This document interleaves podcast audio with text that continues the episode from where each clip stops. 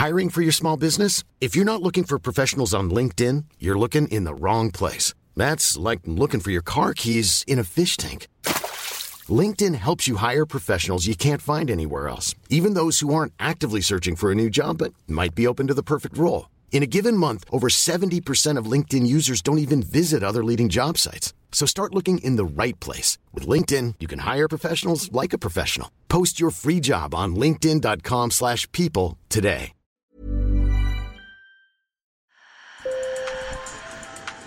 Bonjour. Hello. Hola. Marhaba bikoum. Sur le fil, Le podcast d'actu de l'AFP. des nouvelles choisies pour vous sur notre fil info. Aux États-Unis, Derek Chauvin est reconnu coupable du meurtre de l'Afro-Américain George Floyd. À l'énoncé du verdict, la foule exulte à Minneapolis. Le policier est reparti menotté, sa peine sera connue dans huit semaines. C'est un soulagement pour la famille Floyd. Today, Aujourd'hui, nous pouvons à nouveau respirer, dit son frère. Comme un symbole, George Floyd avait répété Je ne peux plus respirer quand Derek Chauvin lui pressait le cou avec son genou. Les obsèques du président du Tchad auront lieu vendredi. Idriss Déby est mort à la suite de blessures reçues au combat contre des rebelles. Son fils lui a succédé en prenant la tête d'un conseil militaire.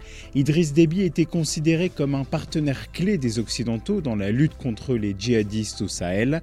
La France perd un ami courageux, a réagi l'Élysée. Sur la planète football, la Super League fait un super bid. Les six clubs anglais emmenés par Manchester City, soit la moitié des clubs qui avaient fait sécession, renoncent. Il faut dire que l'annonce de cette compétition privée, rivale de la Ligue des Champions, avait révolté supporters, monde politique et instances du football. Si la Super League veut remodeler le projet, il semble bel et bien tué dans l'œuf. Sur le fil. Aujourd'hui, Beyrouth est triste et déprimée. Vous l'avez compris, nous allons au Liban, un Liban triste sur fond de triple crise économique, sanitaire et politique. La jolie Beyrouth s'éteint, jusqu'à nouvel ordre, les lampadaires ne s'allument plus à la tombée de la nuit, faute de budget. Dur à vivre pour les habitants, Ali, chauffeur de bus depuis 15 ans, nous emmène pour une drôle de balade dans la capitale libanaise, une balade qui fait mal au cœur. La nuit, il n'y a pas de lumière dans les rues. Tu dois compter sur les phares de ta voiture. Il n'y a pas de lumière dans les rues.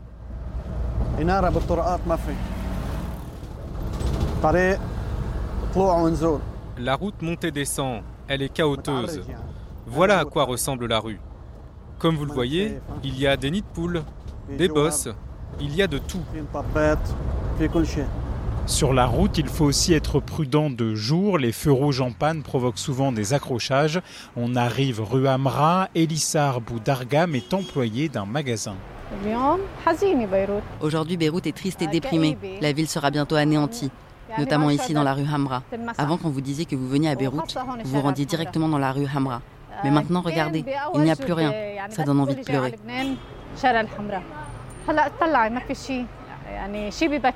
Au Liban, beaucoup accusent les dirigeants et les politiciens de corruption.